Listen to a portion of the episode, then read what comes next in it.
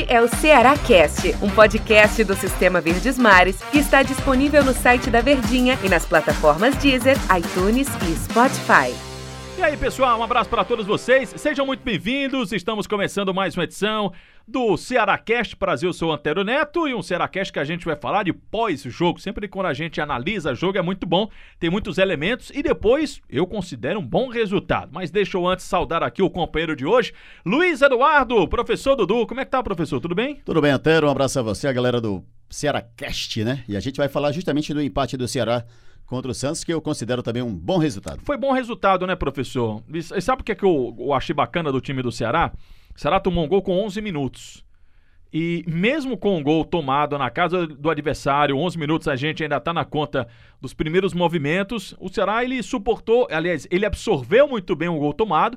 É tanto que rapidamente ele conseguiu igualar as ações com o time do Santos, né? É que geralmente é difícil, né? Jogando fora contra um time do Santos, que é um time muito forte jogando na Vila Belmiro e levando o gol com 11 minutos. Imaginava você o quê? Que o Ceará ia sentir o gol e não iria conseguir a recuperação, não conseguiria buscar se recuperar na partida, mas ainda no primeiro tempo o Ceará foi para cima, o Ceará buscou jogadas até chegar ao gol do Samuel Xavier. É, chegou ao gol do Samuel Xavier, ele teve outras oportunidades, encaixou contra-ataque, né? É, outro ponto que eu acho bacana da gente, é, o Vina não fez, assim como aconteceu no Clássico, um grande jogo. Ele Verdade. mesmo, ao final da partida, se cobrou, né? Disse que é, em outros momentos, as oportunidades que ele teve de finalização, ele aproveitava melhor essas oportunidades, mas eu costumo sempre pontuar, a gente fala muito da tal da Vina dependência, mesmo sem ter o Vina numa grande partida, o Ceará teve oportunidade de ganhar o jogo e saiu com empate diante do time do Santos. Teve um ponto que me chamou a atenção, professor, que foi no segundo tempo. Já no primeiro, antes, né, antes de eu passar a bola aqui para você, o Ceará entrou com a formação, a gente até esperava que o Saulo Mineiro fosse o titular, né? É, em substituição ao Léo Chu, que suspenso pelo terceiro cartão amarelo não jogou. E o, o Guto ele colocou aquele meio campo que a gente ficou acostumado a ver, por exemplo, na Copa do Nordeste. Foi o Fabinho, Fabinho Charles, Charles, Fernando Sobral, Vina, e aí ele usava Leandro Carvalho, mas no caso ele usou o Lima e o Clebão. Né? Esse foi o time que é um time mais marcador, um time mais de força, um time mais de marcação, um time que se doa mais. Isso a gente viu bastante do time do Ceará em campo, embora, é, repito, deu pra gente perceber também que teve contra-ataque, o Ceará teve oportunidade. Mas, além disso, Luiz Eduardo, o primeiro tempo né, passou tal. Aí no segundo tempo, tive a sensação de que o Ceará, o fôlego caiu muito rápido. O Charles saiu de campo muito cansado e lembrando que o Ceará teve um bom descanso aí entre um jogo do Clássico Rei para essa partida. Me deu uma sensação de que o fôlego caiu do time do Ceará. Você percebeu isso também, professor? Percebi sim. O Charles saiu cansado. O Lima foi outro que foi substituído. Poderia ter rendido mais. O Samuel Xavier, que fez o gol, que apoiou muito pela lateral direita, a gente percebeu também que ele cansou, é tanto que ele foi substituído pelo, pelo Eduardo, né? E aí o time na direita já não tinha mais aquele poder ofensivo tanto quanto nas jogadas do Samuel Xavier. E aí, como você fala, realmente o Ceará, ele treinado pelo Guto Ferreira, ele veio mais seguro. Vamos segurar aqui, tal, tentar evitar as entradas do Marinho, porque são jogadas perigosas. Eu, eu digo até também, viu, Antero, que hum. para mim o Fernando Sobral também ele ficou devendo. Primeiro porque ele foi justamente numa perdida de bola dele no meio de campo que acabou gerando o gol do Santos. E parece-me que em duas outras oportunidades também ele andou falhando, proporcionando ataques da equipe do Santos ele não esteve bem na partida e quando ele também não está muito bem na partida, a tendência é outro time crescer, é. porque não tem o Fernando Sobral bem naquele jogo. É, a, a bem na verdade, ele atuou hoje numa função em que ele não estava sendo mais utilizado. Para a gente fazer um justiça um pouco com o Fernando Sobral, ele vinha sendo aquele segundo homem de meio campo. E sendo o segundo homem de meio campo, a, a, função dele, ele fez outra vez muito bem, a marcação, ele interceptou muitos passes. O problema do, do Fernando Sobral é exatamente quando ele sai para o jogo, sai né? Sai para o jogo, é. Na hora de fazer um passe, na hora de dar, dar transição rápida num contra-ataque, aí geralmente ele não tem tanto capricho assim. Mas não dá para dizer que. Aí a, a gente tá falando aqui do Charles, a gente pontuou Lima, que cansou do Fernando Sobral, não quer dizer que a gente.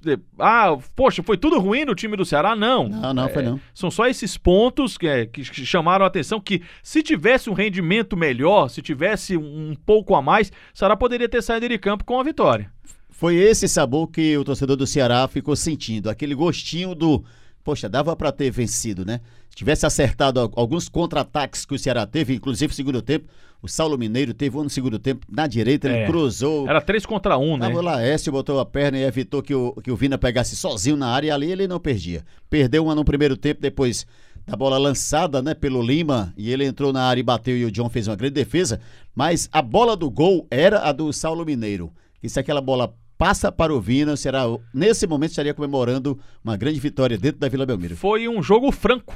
Foi um jogo aberto, aberto, né? Foi. Porque do mesmo jeito que a gente está apontando aqui que o Ceará poderia ter vencido o jogo, o Ceará poderia ter perdido, né? Ele inclusive quase perdeu coisas que acontecem com o Fernando Praz. É, é, e o Fernando Praz ele perdeu a posição de titular e o exemplo foi o que aconteceu hoje no jogo do contra o Santos. Fernando Praz ele é capaz de fazer uma defesa, ele fez uma defesa diante do Marinho espetacular. Né, que ele, ele avança. Aquela que o Panho Sá tirou de cabeça. E aí depois né? o Panho Sá tirou de cabeça. E na sequência, na cobrança de escanteio, ele falha. Né, ele vai tentar fazer o corte, a bola passa pela mão dele.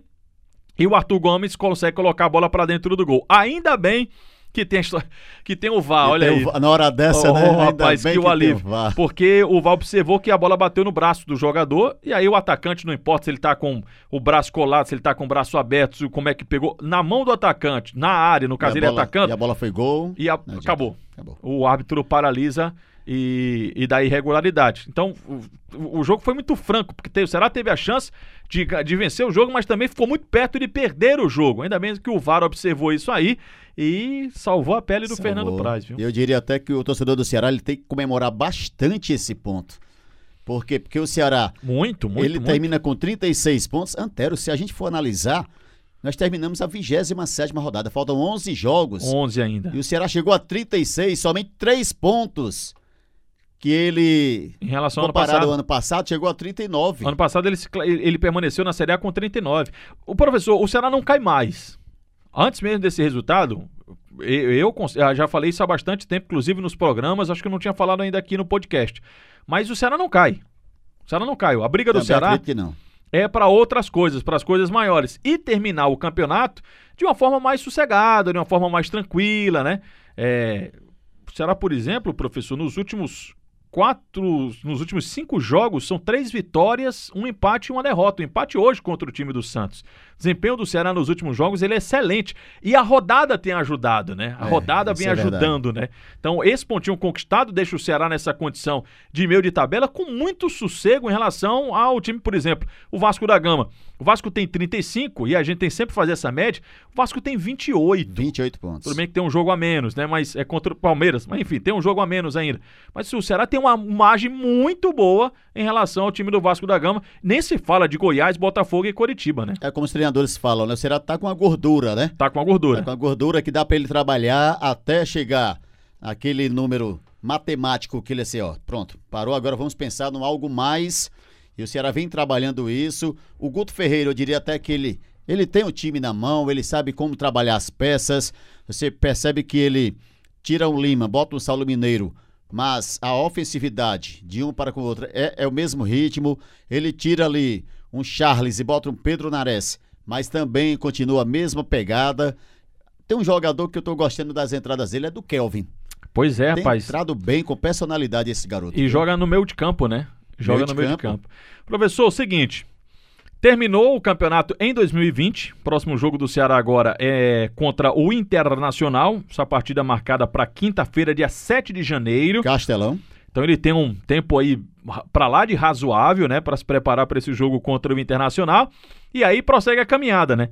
Vai o Internacional, depois joga fora de casa contra o Flamengo. Por isso que o ponto de hoje ele tem que ser muito valorizado. Você empatou com o Santos fora e olha a pedreira que você tem. O Internacional em casa, que isso. venceu o Bahia, e depois se joga contra o Flamengo fora de casa, né? E aí, na sequência, ele vai jogar contra o Bragantino em casa e assim vai até o fim do campeonato.